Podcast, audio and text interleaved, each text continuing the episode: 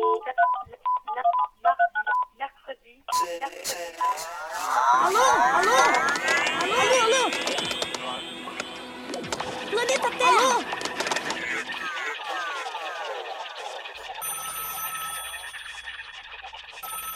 Alô, alô, seja muito bem-vindo a mais um podcast Alô Ciência. Eu sou o Lucas Andrade e hoje eu tô com uma convidada que eu tive aula com ela e eu tava muito tempo querendo trazer ela, a Yaroslava, certo? É assim que... Certo, é mais ou menos assim. Yaroslava, nossa professora, a professora lá do departamento de psicologia, né? Por favor, fala um pouco mais sobre você. Então, eu pronunciaria o nome Yaroslava, mas é, é perto, né? Semelhante. Eu sou da, do Departamento da Psicologia Experimental do Instituto de Psicologia, mas na verdade não sou psicóloga. Eu estudei antropologia e em parte biologia evolutiva, etologia humana. Então eu sou, eu venho na verdade mais da, da parte de humanidades e juntando as, as ciências biológicas também nessa, nessa minha pesquisa que é principalmente sobre relacionamentos, não só sobre monogamia, né, mas sobre relacionamentos humanos em geral e sobre sexualidade e orientação sexual. Então, hoje a gente chamou era a Yarka, né, certo? Isso. O apelido. Para falar um pouco mais sobre isso, sobre sexualidade e principalmente sobre monogamia, só que ainda tem muitos assuntos dentro de sexualidade que a gente poderia falar. É um prazer te receber aqui, muito obrigado. Muito obrigada pelo convite. Bom, Antes de ir para nossa pauta, a nossa pauta hoje é justamente falar sobre monogamia, do, de seres humanos especificamente, mas também vamos falar sobre evolução, esse comportamento, né? Antes eu queria dar um recadinho básico. Você que gosta do nosso podcast, você acha que é justo a gente ter uma mínima remuneração sobre isso? Se você gosta desse projeto e quer que ele continue, você poderia ajudar ele com as nossas plataformas de colaboração, que é o apoia.se barra alociência ou patreon.com barra alociência. Lá você pode contribuir desde um real mensal até quanto você quiser para poder ajudar a gente aqui e incentivar esse nosso trabalho aqui de divulgação científica que é tão importante nos dias de hoje. Você pode também divulgar nosso podcast para os seus familiares, amigos e bota lá uma avaliação de 5 estrelas no iTunes e nos agregadores de podcast que ajuda bastante, certo? Procure a gente nas nossas redes sociais e no nosso site alociência.com.br. Beleza? Agora vamos para nossa pauta.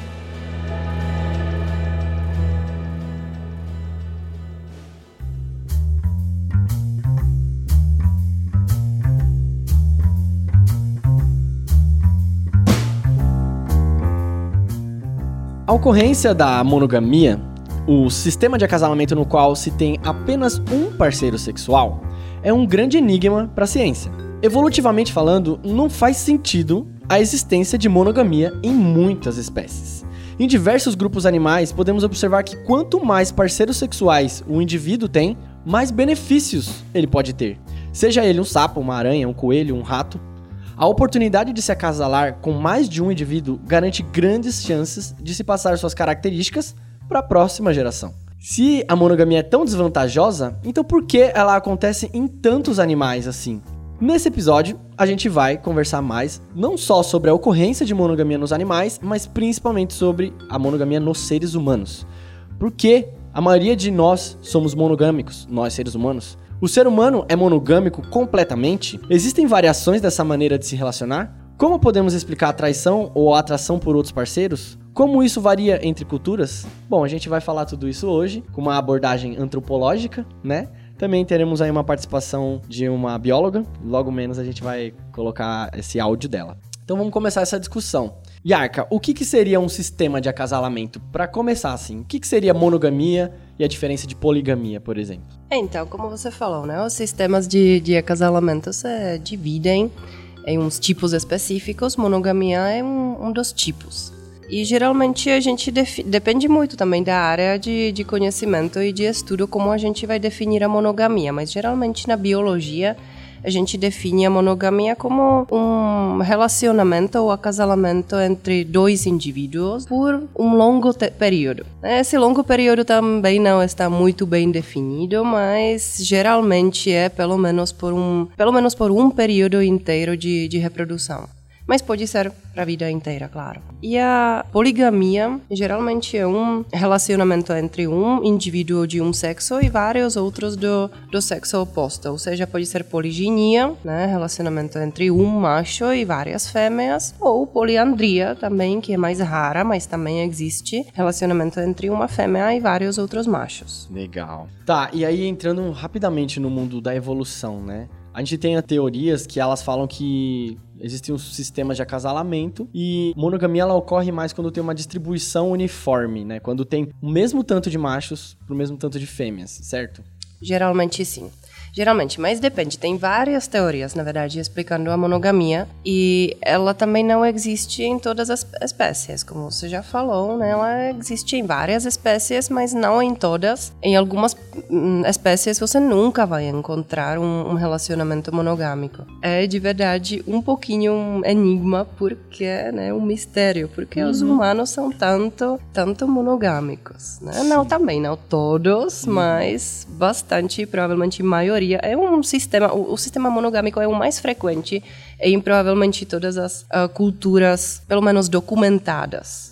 Tá. Bom, já que a gente já pisou nessa área aí de evolução, vamos pegar exemplos aí dos nossos parentes animais mais próximos, né? Lembrando, ouvinte, que nós somos animais também. Uhum. e nossos parentes mais próximos são os primatas, somos primatas, né? E a gente trouxe um áudio da Patrícia Izar, ela é do seu laboratório, inclusive, né? Sim, exatamente.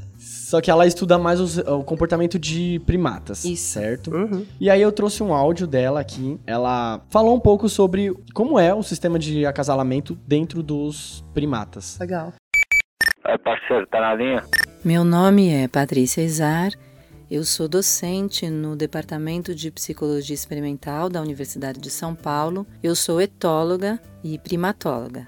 Eu posso dizer que, no que se refere aos padrões de sistema de acasalamento observados em diferentes populações uh, da espécie humana, é, a gente encontra os padrões semelhantes por toda a ordem primata. Os sistemas de acasalamento de primatas não humanos variam entre poliginia, um macho, que se reproduz com várias fêmeas, esse é o padrão mais comumente observado. Poliginiandria, que são eh, tanto machos quanto fêmeas têm vários parceiros reprodutivos, também é relativamente comum. Poliandria, uma fêmea que tem vários parceiros reprodutivos, esse é um sistema de acasalamento menos comumente observado. E monogamia, nós fazemos diferença entre o que é um sistema de acasalamento social, então as relações que são observadas entre uh, os indivíduos e o sistema genético. Então, muitas vezes, um sistema de acasalamento uh, socialmente monogâmico, aparentemente monogâmico, resulta em poliginiandria muitas vezes, ou até mesmo uh, poliandria. Então, quando a gente faz uma análise genética, a gente descobre que existe uma certa proporção de cópula extrapar, por exemplo. Nós observamos variação no sistema de acasalamento de primatas não humanos, tanto entre espécies, então uh, a gente pode classificar certas espécies de acordo com um sistema de acasalamento mais comumente observado na maioria dos grupos ou das populações, então a gente pode falar em espécies monogâmicas ou espécies uh, poligínicas ou poliginiândricas, mas há também uma grande variação observada entre populações da mesma espécie e mesmo entre grupos dentro da mesma população. A monogamia em primatas não humanos, assim como na maior parte dos mamíferos, é, ela é observada em espécies ou populações em que as fêmeas ocupam territórios pequenos e espaçados, de forma que um macho tem acesso a uma única fêmea. É, é bastante difícil para um macho monopolizar mais de uma fêmea porque elas estão uh, espacialmente distantes entre si.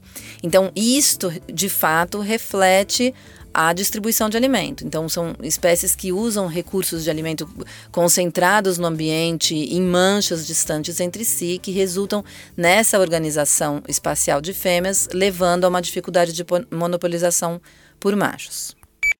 Queria agradecer aí o áudio da Patrícia. Mas pensando assim, o ser humano, já focando já no ser humano, né? O nosso organismo hoje, né? Ele é produto de uma evolução que a gente teve há poucos milhares de anos atrás, né? Uhum. Desde quando, sei lá, mais ou menos quando os homens estavam vivendo nas cavernas, naquele sistema de precisar caçar, caçadores-coletores e tudo Uhum. mais.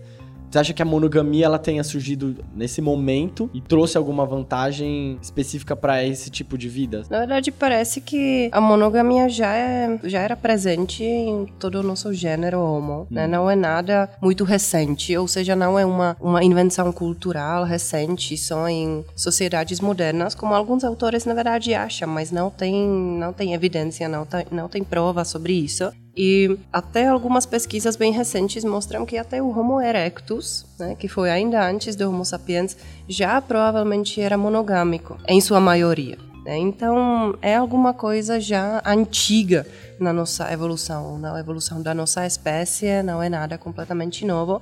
Então, claro, a pergunta ainda é por quê, né? Como isso aconteceu? E o importante é também de que não aconteceu de um dia para o outro. Né? Essas mudanças também de, especialmente mudanças muito complexas, de comportamento muito complexo, como monogamia, o sistema de acasalamento em geral, não acontecem muito rápido. Então, com certeza, foi vários fatores. E também existem várias teorias, e elas não são excludentes, né? Então, elas podem funcionar um ao lado da outra. E quando a gente olha ainda para os outros primatas, a gente também não pode esquecer de que, por exemplo, os chimpanzés, né? Eles são conhecidos, todo mundo conhece chimpanzé, já viu algum documentário sobre chimpanzé. Eles são bem ah, semelhantes como os humanos. E sim, eles têm um sistema de acasalamento diferente, né? Eles geralmente acasalam com ou têm, têm relações sexuais com vários parceiros, mas às vezes eles também criam casais por algum tempo. Né? Às vezes acontece que, especialmente durante o período fértil de fêmea, ela vai escolher um dos machos e eles vão, às vezes, até sumir, fugir da, né, do, do, da- da- do meio, grupo, do meio, do do grupo, matinho. exatamente. e meio que ficar até alguns dias, por exemplo, sozinhos em outro Nossa. Lugar. Então, isso é muito interessante, né? Não é tipo, eles provavelmente não vão, não vão continuar com esse relacionamento depois, depois eles voltam e, e vão ter relações com outros indivíduos do grupo. Mas é muito interessante de que tem essas tendências, né? Até em uma espécie tão promíscua como, como chimpanzés, de criar uns laços específicos, provavelmente emocionais, entre dois indivíduos específicos. E provavelmente não é nada aleatório. Mas ainda falando so- sobre os grandes primatas, a gente não pode esquecer os gibões.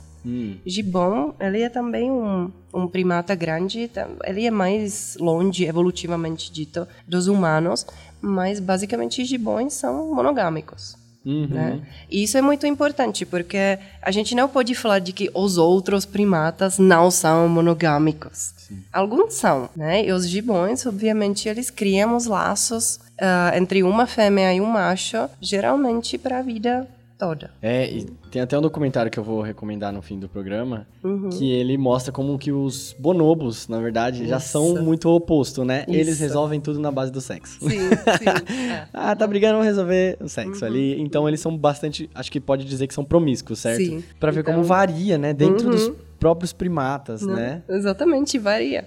E olhando ainda para aquela espécie que exatamente a, a Paty Izar conhece muito bem, estuda muito bem, outras espécies aqui do Novo Mundo, que são os saguis, por exemplo, em vários casos, na verdade, es- eh, eles são ou monogâmicos ou poliândricos. Ou seja, uma fêmea convive com vários machos, dois ou três machos, porque ela sempre tem gêmeos. né? Ela sempre tem gêmeos. Então seria demais para uma fêmea carregar dois bebés, sempre dois bebés. né? E ainda fugir. Eles são pequenininhos, né? São aqueles, aqueles macaquinhos pequenininhos que têm bastante predadores, claro. Então fugir com dois bebés na mão seria basicamente impossível. Então ela precisa de um, dois ou até três machos para ajudarem com a família. né? Então eles são ou monogâmicos ou, ou poliândricos. Então, de novo, não é uma regra 100% de que ó, os outros primatas, além dos humanos, né, nunca são monogâmicos, mas não são. Né? A, a variedade é enorme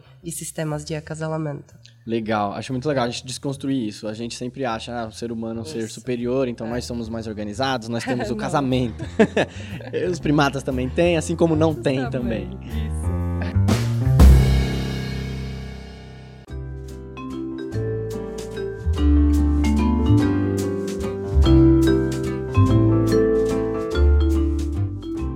Mas legal, você citou uma- um ponto interessante pra gente, que é o cuidado dos filhos, né? É a necessidade de cuidado parental. Inclusive, em um programa da Holociência, que a gente convidou uma bióloga que estuda comportamento de opiliões, que tem isso, de quanto maior a necessidade de cuidar do filhote, é, mais facilmente vai surgir, pode surgir esse sistema que é o mono- monogâmico, certo? Exatamente. Especialmente nessas espécies onde os filhotes são muito exigentes, Uhum. quem ah, tem já experiência né, com filhotes como eu, por exemplo, Uhum. Filhotes de ser humano. Exatamente, já sabemos muito bem que esses serzinhos, mesmo que pequenininhos, são tão exigentes que conseguem de verdade sugar toda a nossa energia.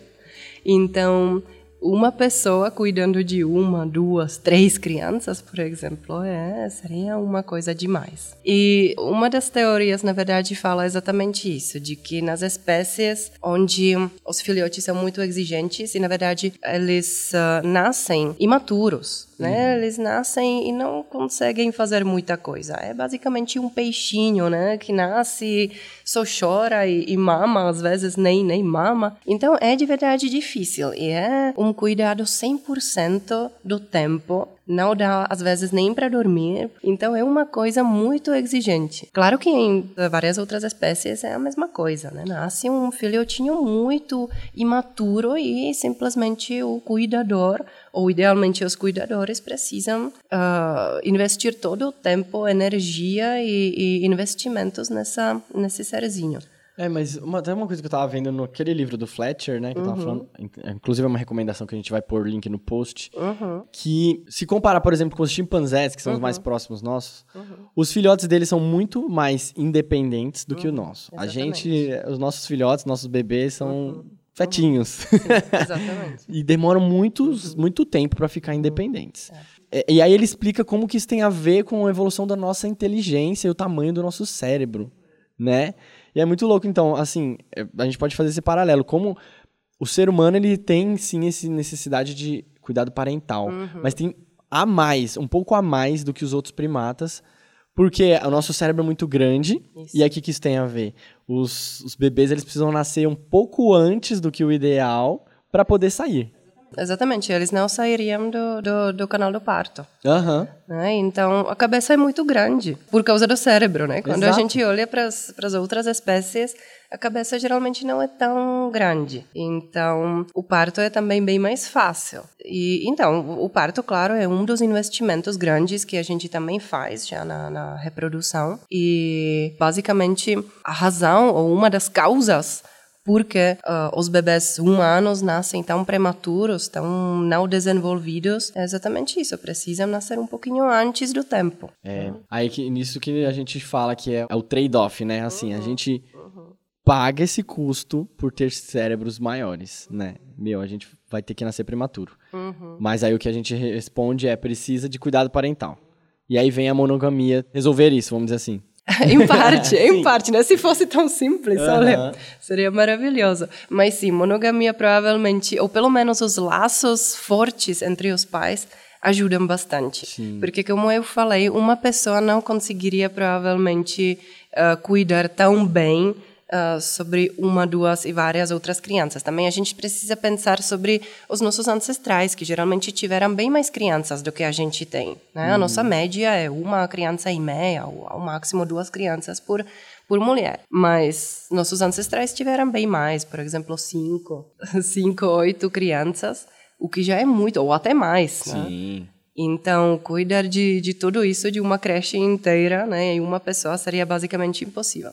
E várias pesquisas, na verdade, até recentes, mostram que, de verdade, especialmente os recém-nascidos, eles dependem do cuidado, especialmente da mãe. Ainda por causa da lactação também, né? Então, eles precisam do leite materno. Uh, claro, os nossos ancestrais também não tiveram fórmula, né? Então, a gente sempre tem que pensar um pouquinho como foi antes e, e admirar até Sim. os nossos ancestrais como pode que eles conseguiriam sobreviver Sim. com todos esses problemas, né? Eu uh... fico às vezes pensando assim, porque para ocorrer esse tipo de evolução, muitos outros que não deram certo devem ter morrido, né? Claro, Por isso. Claro. Então, assim, a, a, gente tem o um cérebro grande, beleza, só que muitas outras mães, por exemplo, não conseguiram fazer partos. Muitas. Né, muitas. Ao longo da evolução. Exatamente. E essas foram selecionadas, né? Exatamente. E, na verdade, ainda, essa seleção provavelmente ainda funciona. Quando você olha para as taxas de, de nascimentos de partos, a gente vê de que uma grande parte de partos precisa ser feita pelo, pelo cesárea. Agora, não estou falando sobre cesárea escolhida, né? Claro, as mulheres escolhem, decidem, eu vou fazer cesárea. Agora, eu estou falando sobre aquela necessidade, né? O parto não deu certo e precisa fazer cesárea. E, e essa ainda é uma grande taxa, uma percentagem enorme, por exemplo, 20% de partos não conseguiria ser uh, pelo parto normal. Né? E em alguns países onde não tem essa tecnologia médica e assistência médica desenvolvida, claro, ou a mulher ou o recém-nascido não vão sobreviver a esse processo. Então, né, a, a, a taxa ainda é relativamente grande. Então, ainda a seleção ainda está ocorrendo ou iria ocorrer se a gente não tivesse né, o avanço da medicina, exatamente. Uhum.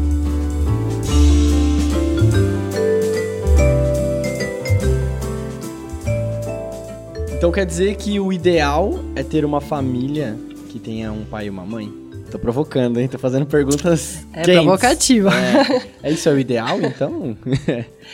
oh, quando a gente está falando sobre processos evolutivos, a gente precisa de verdade pensar sobre o ambiente ancestral. O que foi ideal foi simplesmente para sobrevivência, mas a gente precisa pensar de que, exatamente como um, a nossa tecnologia, como medicina, todos esses avanços que a gente tem, a gente não precisa, na verdade, seguir né, a vida ou os passos dos nossos ancestrais. Uhum. E a gente não deveria falar de que alguma coisa que aumenta, por exemplo, a sobrevivência é a coisa certa.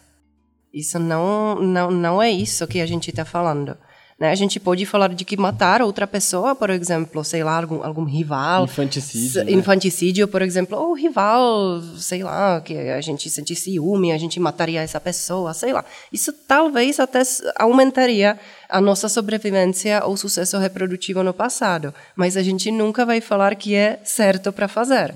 Né? A gente tem a nossa moralidade, a gente tem as nossas leis e, na verdade, conhecer essa nossa natureza, em parte evoluída, é muito importante exatamente para prevenir esse tipo de comportamento, por exemplo, agressivo e, e outro. E falando sobre o contexto de monogamia, a gente não precisa ser necessariamente monogâmico. A gente tem essa tendência, ou muitas pessoas têm, mas, claro que tem uma escolha. Não precisa, não é uma regra necessária. Não, a gente sabe de que a variação é enorme dentro da, da espécie humana. Não uhum. todo mundo é monogâmico. E a gente sabe de que a não monogamia também funciona. A gente também sabe de que, uh, por exemplo, só as mães conseguem cuidar dos bebês. Só os pais, no final, também. Mas claro que, de novo, pensando sobre os nossos ancestrais, os pais geralmente não viveram isolados da sociedade, ou seja, ah, agora eu vou casar aqui com você e vamos ter um bebê só nós e vamos, dois, só vamos dois vamos criar em completamente outra cidade dos, dos, nossos parentes, vamos na verdade ficar sozinhos, né, trabalhando todo dia, a gente vai precisar de creche e, e, entendeu? E não vamos ter tias e tios, e não vamos ter avós.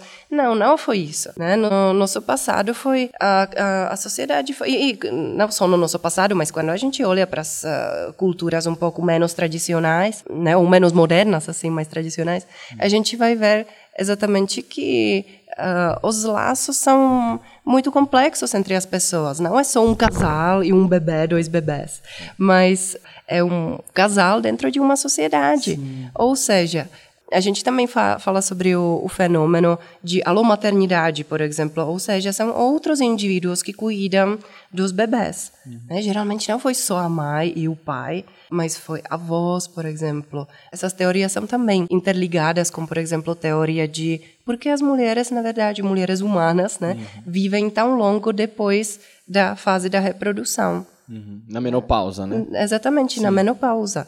Né? Em outros primatas a gente não vê geralmente esse fenômeno. Então pode ser exatamente que, os, que as avós e os avós em geral eram muito importantes na criação dos filhotes tão dependentes né, e prematuros. Nossa. Então não foi só uma pessoa cuidando e necessariamente uh, obrigando o pai a ficar em casa também e cuidar do filhote. Legal. Eu fiz essa pergunta da família, né? Uhum. A família pai, mãe e filho. Isso. Não é ideal para a criação daquela criança. Não né? Na verdade não é, precisa ser mais amplo. Precisa ser amplo para diversas coisas, tanto para cuidar das necessidades básicas da criança, comer, beber e tal, até para ela se desenvolver socialmente, para ter aquele habilidades sociais, né? Exatamente. Aí precisa de todo a, o resto da família e também amigos e comunidade como um todo, Outras né? crianças e outros adolescentes e uh, e outras pessoas adultas. Claro, a criança precisa entrar em contato com todo mundo. Exato. Né? Se ela está basicamente isolada em casa só com a mãe que vai fazer tudo para a criança, a criança nem vai falar. No, no final vai fazer só uh, uhum. e a mãe vai entender e fazer, Sim. né? Mas como outras pessoas não. Né? A criança vai ser um pouco forçada para uh, ah, para falar melhor, para se expressar melhor uh, para criar as primeiras hierarquias, por exemplo, sociais como outras crianças, né, que a gente não consegue dar para as crianças. Então, é muito importante ter os, os contatos com outras uh, com outras pessoas, né? Monogamia é boa, talvez, provavelmente teve algumas vantagens evolutivas, sim, mas a gente não pode entender a monogamia só como aquele casalzinho isolado, sozinho, no meio do nada, uhum. com uma ou duas crianças. Né? Então, monogamia é importante, mas a gente precisa de outras pessoas também ao redor. Eu ouvi falar já de sociedades no qual as crianças não sabem quem são seus pais, assim, tipo, a, a, mulher tem vários parceiros e nascem os filhos e é meio que os filhos que nascem é filho de todo mundo. Você teria exemplo, assim? Sim, na Nova Guiné, por exemplo, ah, é? tem alguns tribos onde Uh, as pessoas, na verdade, usam até o termo mãe para todas as mulheres da mesma idade da mãe biológica. E às vezes, de verdade, nem sabem quem é a mãe biológica. Nossa. E também para os pais. Nossa, né? Ou legal. seja, esse é meu pai. Né? Às vezes, uns, uns pesquisadores, uh, antropólogos que foram lá por primeira vez, eles perguntaram, quem é seu pai? Ah, esse é meu pai. Mas depois, né, de 50 metros depois, ah, esse é meu pai. Mas calma, você já falou sobre aquele cara lá que foi o seu pai. Sim, mas esse também é meu pai. Então, como, como isso funciona? Entendeu? E eles descobriram que o conceito de pai é um pouco diferente do que a gente tem. E essas crianças têm algum, alguma desvantagem na, no crescimento delas e tal? Parece que não muito, mas claro que a, a, sociedade é bem diferente do que a nossa. Sim. Né? Eles têm outros valores. Eu nunca fui lá, então é. não, não posso falar pessoalmente, mas, mas uh, parece que não tem umas taxas maiores de transtornos psicológicos, por exemplo. Parece que não. Então. Mas o importante uh, é, na verdade, ter uns laços emocionais próximos com alguma pessoa. No final, não precisa ser necessariamente a mãe biológica ou o pai biológico.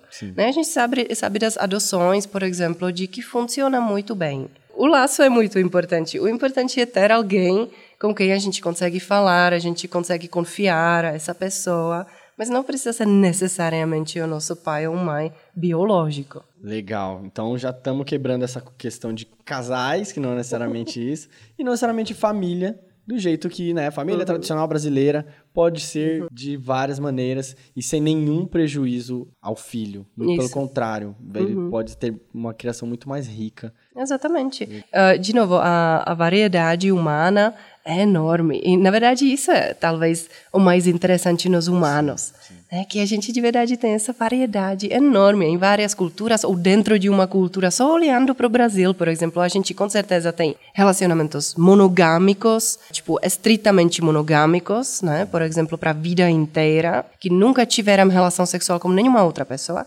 Depois, uh, tem aquele tipo que é provavelmente o mais frequente, que é a monogamia seriada, ou seja, a maioria de pessoas provavelmente já experienciou isso, ou seja, uh, vai se apaixonar por uma pessoa, vai ficar por algum tempo com essa pessoa, vai achar que vai ser para sempre, mas não vai ser, né? Depois, por alguma razão, esse casal se separa, mas depois vai achar outro parceiro e de novo vai, na verdade, ter um outro relacionamento monogâmico. Depois a gente tem então relacionamentos monogâmicos socialmente, ou seja, né, a gente também uh, fala sobre esses dois tipos de monogamia, social e sexual. Ou seja, uh, o casal fica junto, podem se casar, por exemplo, ou não, tanto faz, mas sexualmente eles não necessariamente vão ficar só junto, entendeu? Eles podem ter relações sexuais com outras pessoas. Uhum. Né? Por exemplo, relacionamentos abertos, ou swinging, por exemplo, ou esse, esses eh, relacionamentos poli, poliamorosos, né? São, na verdade, uns relacionamentos consensualmente não monogâmicos e existem vários. Uhum. A gente até acabou de fazer uma pesquisa sobre esse fenômeno aqui no Brasil.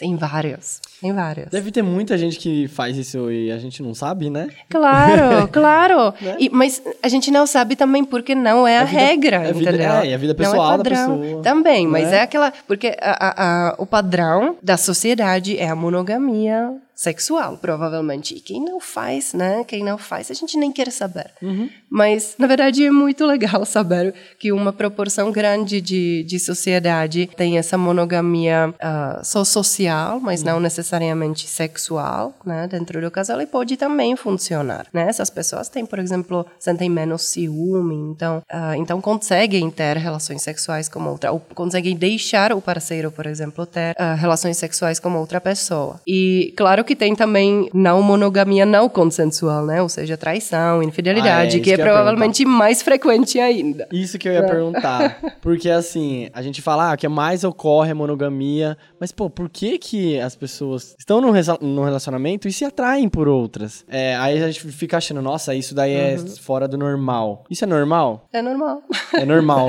é normal. Porque também a gente uh, precisa pensar a monogamia sobre, como sobre contrato não é um contrato entre as pessoas, é uma intimidade sobre duas pessoas, mas o que acontece sexualmente, né? Se, se a pessoa se apaixona até, por exemplo, ou se excita sexualmente por outra pessoa, isso já é completamente outra coisa. A pessoa pode ter relacionamentos sexuais de curto prazo, casuais, sem comprometimento, mas pode amar a própria família, uhum. o parceiro ou parceira de longo prazo, ter crianças e não precisa interferir necessariamente na qualidade do relacionamento. Claro. Se isso for consentido, é, é legal, né, para ambas as partes, né? Agora, se for traição, como a gente diz mesmo, se uhum. um não sabe, ou se não uhum. é o uhum. combinado, né? Uhum. Você pode casar e ter um combinado. Falar assim, meu, a gente gente tem um pouquinho, é um pouquinho aberto o nosso relacionamento, né? Uhum. Mas o problema é não estar tá esse balanço entre as, as duas pessoas, né? Mas também várias pessoas acham, ah, então seria tão legal, né? Ter um relacionamento aberto, eu posso ter relações com outras pessoas.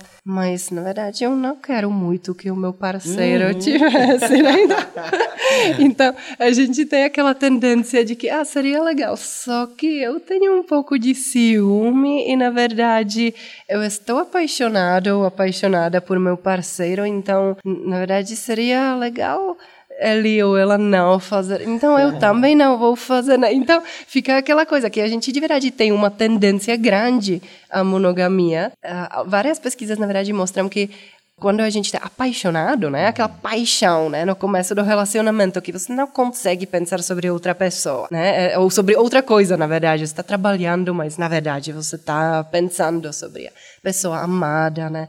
você já quer estar perto dessa pessoa e você está pensando o que ela está fazendo e que essa pessoa é a melhor pessoa do mundo, mais inteligente, mais bonita. Toda lá, música de sertanejo lembra ela, pagode. exatamente, exatamente essa pessoa. E exatamente esse estado de paixão não deixa a gente se apaixonar por outra pessoa. Ah, é? É, é muito interessante que, que pessoas, exatamente nesse, nessa paixão, tem aquela tendência a nem olhar, na verdade, para as alternativas atraentes. Né? Os pesquisadores malvados, eles vão oferecer, tipo, imagens bonitas, atra sexualmente atraentes de outras pessoas. Mas essas pessoas apaixonadas, elas vão meio que passar rápido e não vão querer nem olhar, né? Porque simplesmente estão pensando sobre a uma única pessoa do mundo. Nossa, né? que legal. Eu vou até linkar no post um, um paper que você mandou pra gente, um artigo, desse Fletcher também, né? Uhum. Isso. Uhum. Que ele dá alguns exemplos de pesquisas assim, né? Tanto essa coisa de olhar, quando você está apaixonado, você não olha, tipo, não dá aquela olhadinha de canto de olho pras pessoas. Uhum. É, ou quando você. Tem um muito legal que eu achei, eu me impressionei. Uhum. Que é. Fizeram testes com vários casais, Uhum. no qual eles disseram que estavam com um relacionamento feliz entre eles, né?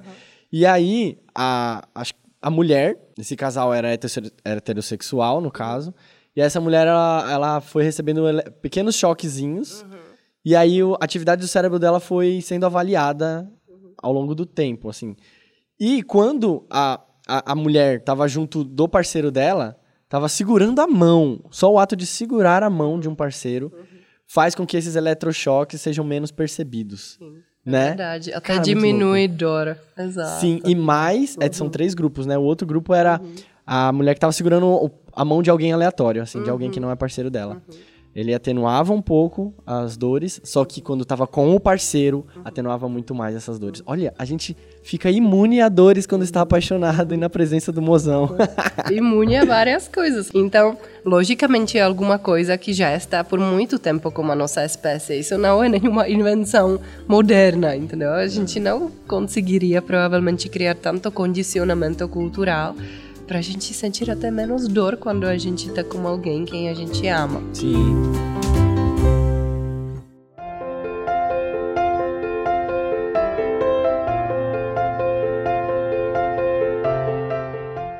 Então tá, Yarka. Se a monogamia ela é tão boa assim, então por que que ocorrem esses problemas dentro da sociedade, né?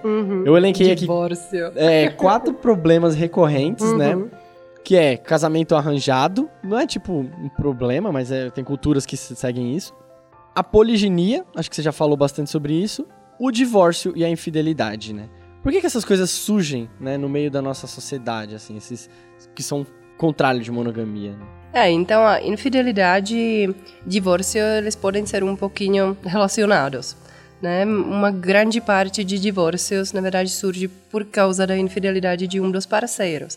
Então, como eu falei, né, de que relacionamento aberto seria muito legal, mas conhecendo a nossa mente humana, que é um pouco mais monogâmica do que não, a gente tem que entender também o nosso parceiro, né, que também é ciumento, como a gente. Né? Não estou falando de que todo mundo é muito ciumento, né? Algumas pessoas são mais, algumas são menos.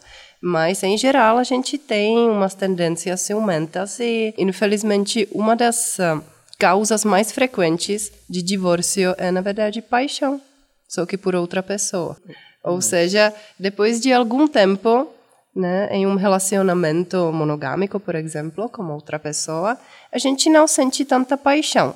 Eu falei de que a paixão, né, ela meio que desliga, ela meio que apaga o cérebro entender ou, ou perceber as outras alternativas.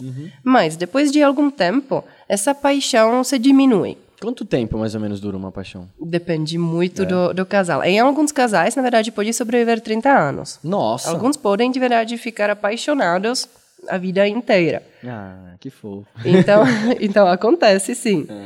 Mas em vários, ah, vários outros casais não vai sobreviver, mas assim, ela, ah, o fato de que a paixão vai, vai diminuir não significa de que o, o, o casal acabou, né? que o relacionamento acabou. Ele vai ter outras dimensões, vai ter apego, por exemplo, as pessoas vão se sentir bem um com o outro vão ser amigos, né? Sim, eles podem sentir ah, excitação sexual, ah, provavelmente não tão frequentemente como no começo, mas isso também não significa de que vai simplesmente acabar. né? O relacionamento, como eu falei, ele tem uma parte de contrato, né? De, de um comprometimento. E a gente não abandona o nosso parceiro só porque, sei lá, alguma coisinha pequena, entendeu? Não, não, a gente já tem algum histórico, e especialmente uh, se o relacionamento já tem uh, um histórico grande, ou seja, já tem uma duração, a gente já investiu muito no relacionamento, a gente não quer que acabasse. E, e de repente você vai ver o parceiro meio que se apaixonando por outra pessoa. Ai, que horrível. Uhum. então, é lógico que isso pode acontecer e isso pode de verdade uh, né, acabar com, com um relacionamento, e na verdade dos dois lados. Sim. Mas eu admiro muito quem tem relacionamentos abertos. Eu conheço bastante pessoa. Uhum. E que não consegue sentir esses ciúmes. Uhum. E fala, não, tá tudo bem. Né? Nossa, cada um tem seus, seus limites. Acho que essa é a grande regra, né? Saiba seus limites. E não tem problema se você for mais, per mais permissível no seu namoro também, né? Acho Com muito legal.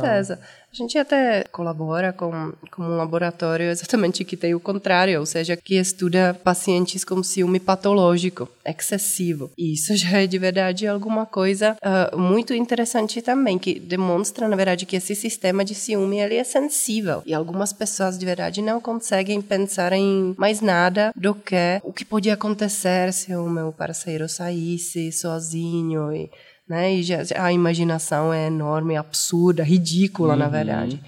E é um problema sério, né, para a vida da pessoa, do parceiro, às vezes de outras pessoas envolvidas. Então, uh, então sim, tem com certeza pessoas que têm muito ciúme e está muito atrapalhando a vida dessas pessoas. E tem pessoas que não sentem praticamente nenhum tipo de ciúme. Por exemplo, uh, quando uma pesquisadora Uh, acho que americana, foi estudar uma tribo tradicional não moderna na África, na Namíbia, em Namíbia, uh, um tribo Himba. Ela, na verdade, ela teve uma outra ideia. Ela não quis estudar ciúme, ela quis estudar, hum, acho que apego entre mãe e criança, mas de repente ela percebeu de que os rimbas eles também têm casais, né, de longo prazo, mas ela percebeu de que provavelmente todos esses casais estão tendo basicamente abertamente relações sexuais com outras pessoas. E ela estava pensando, então isso é meio diferente, né, do que na minha cultura. Então ela começou a perguntar sobre isso e, e ela percebeu que alguns alguns um,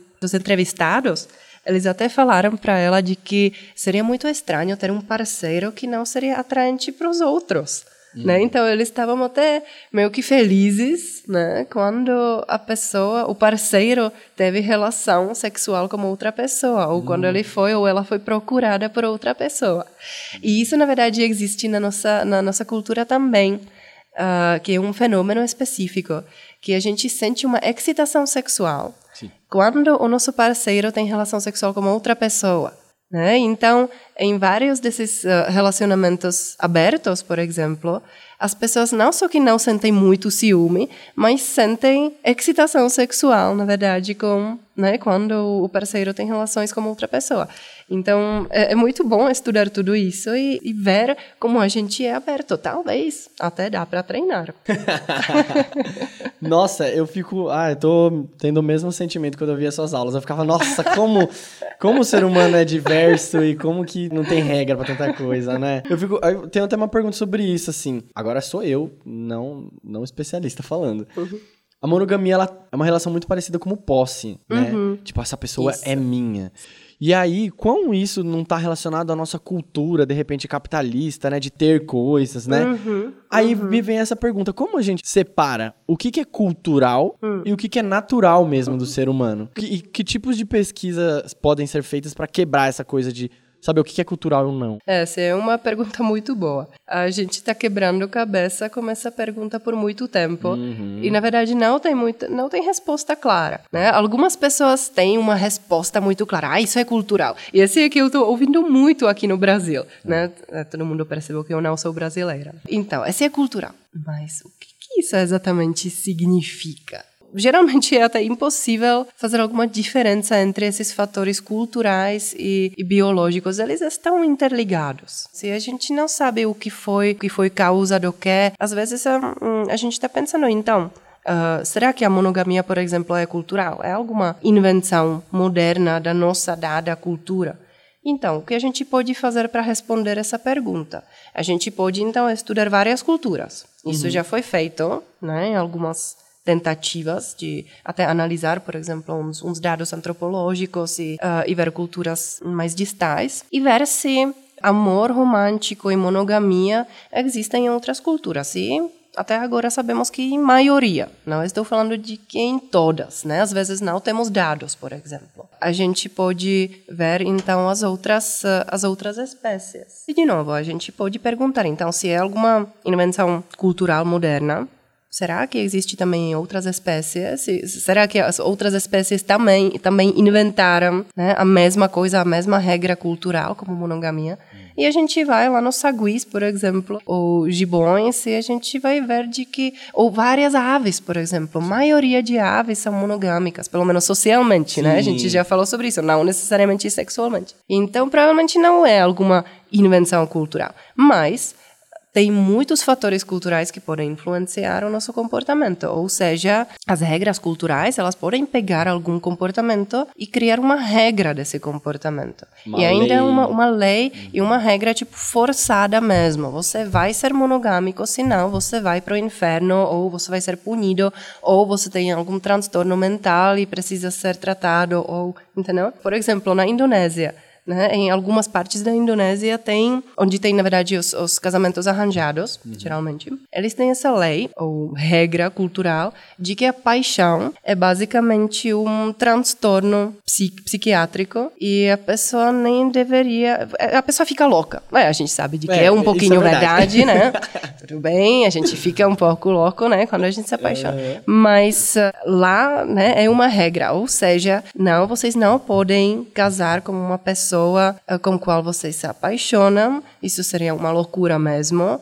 Aqui, né, são os, os casamentos arranjados. É um, um casamento é um contrato entre não só duas pessoas, mas entre duas famílias, uhum. né, duas tribos, por exemplo, né, duas, dois grupos grandes de pessoas. Então é de verdade um contrato importante.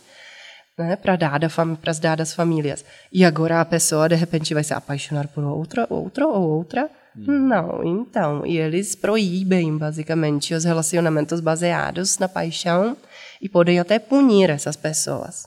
E essa interligação, a gente já falou um pouquinho sobre o amor romântico e paixão e, e, monogamia, mas são duas coisas diferentes. A gente pode ter um relacionamento monogâmico sem paixão alguma. Né? Pode ser exatamente esse tipo de, de casamento arranjado. E várias pesquisas até mostram que a qualidade, por exemplo, da, do relacionamento ou a duração do relacionamento pode ser maior do que uh, aqueles uh, relacionamentos que começam com paixão. Ah, é? Uhum. Nossa, então a gente, é bom não casar quando estão apaixonados, é isso?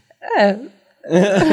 não, não, quero falar essas regras, não, essas, essas dicas, mas, mas sim, quando a gente se apaixona, a gente de verdade vai ver a, a pessoa com completamente outros olhos né? Espera meio ano, um ano, e você vai perceber uns errinhos. A pessoa não é tão perfeita como você achava, né, no começo. Então, é até bom esperar um pouquinho para acalmar a cabeça. De verdade, é, é uma, uma emoção muito forte e, e, é bom dar uma acalmada, especialmente se se trata do resto da sua própria vida, né? Mas é, é bom dar, às vezes, uma olhada em outras partes do mundo e outras espécies simplesmente para pensar um pouco melhor sobre o nosso próprio comportamento. Então, eu preciso necessariamente né, ter um relacionamento monogâmico de longo prazo ou não?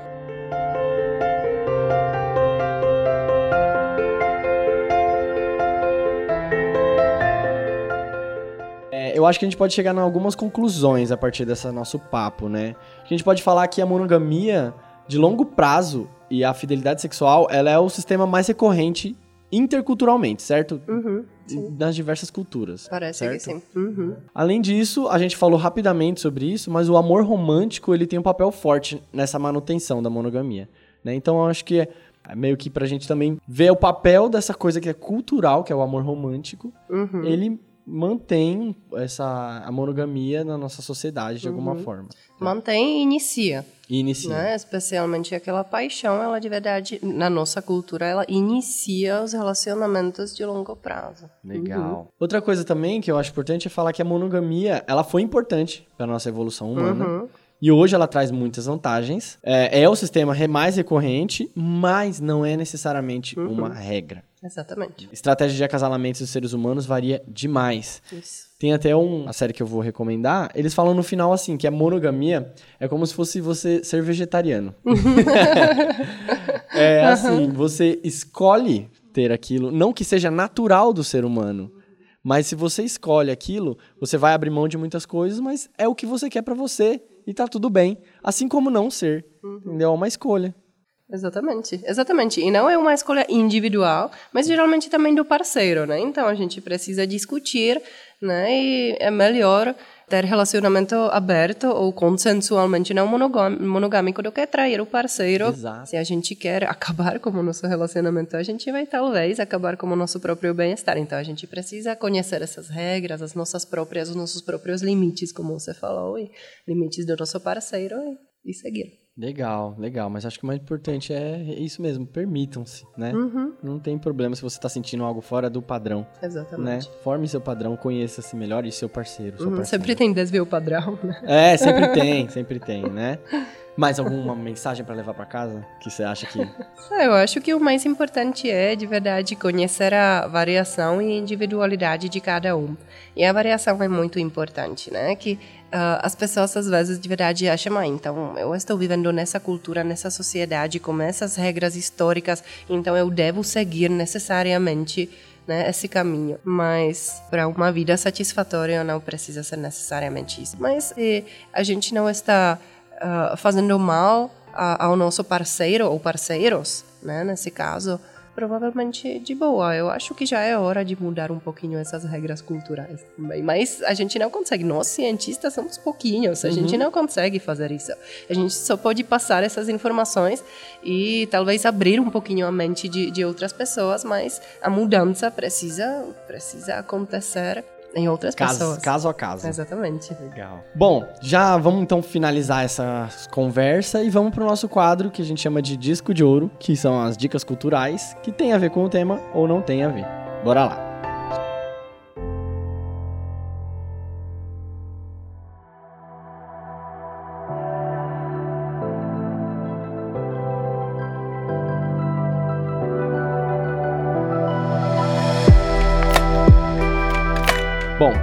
Quer começar com suas indicações, Arca? Oh, essa é uma boa pergunta, eu nem me preparei para isso, mas sim, eu com certeza recomendaria o, o livro do, do Garth Fletcher, eu acho que você vai colocar o link, certo? Sim, vou. Como que é o nome do livro? The Science of Intimate Relationships, eu acho, eu acho que sim. É, infelizmente o livro é em inglês, mas se alguém quiser traduzir, claro, seria muito bem-vindo. Mas seria bom, porque como eu percebi, eu estou usando esse livro nas minhas aulas, né, na disciplina de relacionamentos amorosos, e geralmente os alunos gostam bastante. Mas eu acho que é isso. Tá. É, falando de documentário, tem uma, uma das minhas indicações, é um documentário que é de uma série do Netflix, que chama Explained, que ela fala 20 minutinhos sobre algum Legal. tema. E aí tem um que é só sobre monogamia. E aí que Ótimo. eles falam isso, pegam vários artigos, assim, pra Perfeito. analisar, e de uma maneira bem didática, bem legal. Procura lá, Explained. Legal. Ah, tem uma série também no Netflix chamada Sexo ao Redor do Mundo, você viu? Ah, que legal, eu nem vi É ainda. muito legal. Hum, Ela tem acho que seis episódios Uhum. e é, é uma sexóloga, psicóloga, não sei. Ela viaja o mundo. E aí eu vi o Hum, primeiro episódio só, mas tem vários. Um fala sobre Tóquio, que eu como que é a sexualidade lá, cara, é bizarro porque É eles bizarro mostram mesmo. como que é tudo aquilo assim, a mulher ela é Uhum. muito reprimida principalmente, assim, tem um machismo bem grande nesse sentido. E vista como crianças, né? Uma coisa sexual. uhum. Mas nem sempre foi assim. E isso veio quando é, colonizadores europeus chegaram lá. Exato. Porque na época dos samurais, as, as Os homens, na verdade, éramos mais bonitos. Os, os meninos, na verdade. Sempre no Japão, a, a história mostra de que se alguém foi ah, padrão de beleza, foi o corpo de um menino jovem. Ah, é? Nossa. Uhum. Nossa, eu ia falar outra coisa. Porque ela mostrou pergaminhos que filhas de samurais recebiam com posições sexuais. Pra você aprender e tal. Então era assim, era bem de boa quanto ao sexo, né? Sim, sim. Então, É, pro- o shintoísmo, na verdade, era bem aberto Ah, é ao verdade. sexo. Sim. Nossa, é verdade. Então, vejam Sexo ao Redor do Mundo no Netflix. É uma. Ah, eu teria mais uma indicação, na verdade. Eu teria o nosso livro, claro. Eu estou Ah, é? indicando aqui coisas em, portu em inglês, mas a gente que escreveu o livro em, em português. Claro que ele não, não foca só em sexualidade ou, ou, ou sistemas de acasalamento, mas uma parte, uma sessão de quatro capítulos é sobre, sobre sexualidade, sobre ciúme, sobre amor. Qual que é o nome do livro? É, Manual de Psicologia Evolucionista. E foi publicado em 2018. A maioria são autores brasileiros. Então, ele é bem interessante. E ele é de graça também. Ah, é? Dá ele é gratuito PDF, online. assim? Exatamente. Legal, então, então dá para pôr dá o link pôr o também. link. Uhum. Legal. Tenho mais duas indicações. Tem uma série, que essa daí todo mundo deve estar vendo, mas eu vou falar, que é Sex Education. Não sei se você assistiu. Ela é bem cara de adolescente, mas ela fala de coisas que todo mundo precisa falar sobre sexo. Uhum. Todo mundo. Então vejam Sex Education. E tem outra série do Netflix também que chama Easy. Já ouviu falar? Hum, Não. Ela fala sobre vários relacionamentos diferentes, mas de um- tem atores e tudo mais, não é documentário. Uhum. E tem um episódio que é um casal que eles estão há 10 anos juntos e eles res- resolvem abrir o namoro deles. Eles fazem uma conta no Tinder dos dois Legal. e resolvem assim, ah, vamos, vamos testar, vamos ver o que vai dar. Meu, muito legal, muito legal. Muito bom. Com atores muito bons. O nome da, da série é Easy. Legal. É, é isso, minhas recomendações. Falei bastante Ah, coisa já. Acho que é, é, talvez a uni- última ainda indicação seria, na verdade, o nosso congresso que a gente está agora organizando Ah, e é? vai acontecer agora em março, aqui na USP. E a gente convidou, claro que vai ser um congresso internacional, então, de novo, a maioria ah, de apresentações será em inglês, mas o primeiro dia, dia 23 de março, será só em português. Vão ser mini cursos sobre vários tópicos, né? Eu vou dar, por exemplo, o mini curso de ciúme, mas tem vários outros. Ah, na verdade, eu acho que a gente tem 11 mini cursos ao total. E, e depois a gente convidou vários palestrantes internacionais interessantes que vão também falar sobre tópicos como, por exemplo, o feminismo também na, na questão evolucionista, que eu acho que é, né? Que às vezes as pessoas acham que feminismo e, e evolução são completamente contrários, mas não é isso. A gente está tentando demonstrar que não, que na verdade o olhar, o olhar feminino ele abre completamente novas interpretações de, de dados ou de, né, de Da fatos ciência, né? evolucionistas. Exatamente. Muito legal. Que eu acho que vai ser. Então, já tem, tem site, o pessoal pode dar uma olhada no site. e Tem, ah, é só colocar no, ah, no Google Fourth Brazilian Meeting on Evolution of Human Behavior. Né? Já é a quarta edição desse evento. Nossa, é legal. Ah, é muito legal. Eu queria indicar sua matéria também, você que está estudando na USP aí, faça a matéria. Se chama Relacionamentos Amorosos, Evolução e Cultura. Isso. É muito legal. A gente fala de tudo lá, de desde sexo, orgasmo e essas coisas, mas com o viés da ciência, com o olhar da ciência. Exatamente. Yaka, muito obrigado pela sua participação. Tô muito feliz de ter recebido você aqui. Obrigada pelo convite. E fica mais convite se quiser falar mais de outra coisa, outras coisas, que tem muita coisa pra falar ainda. Podemos, temos várias coisas. Legal.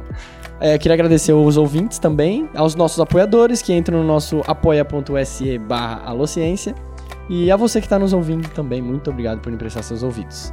É isso, muito obrigado, até logo ou quando tivermos mais fichas. Um abraço!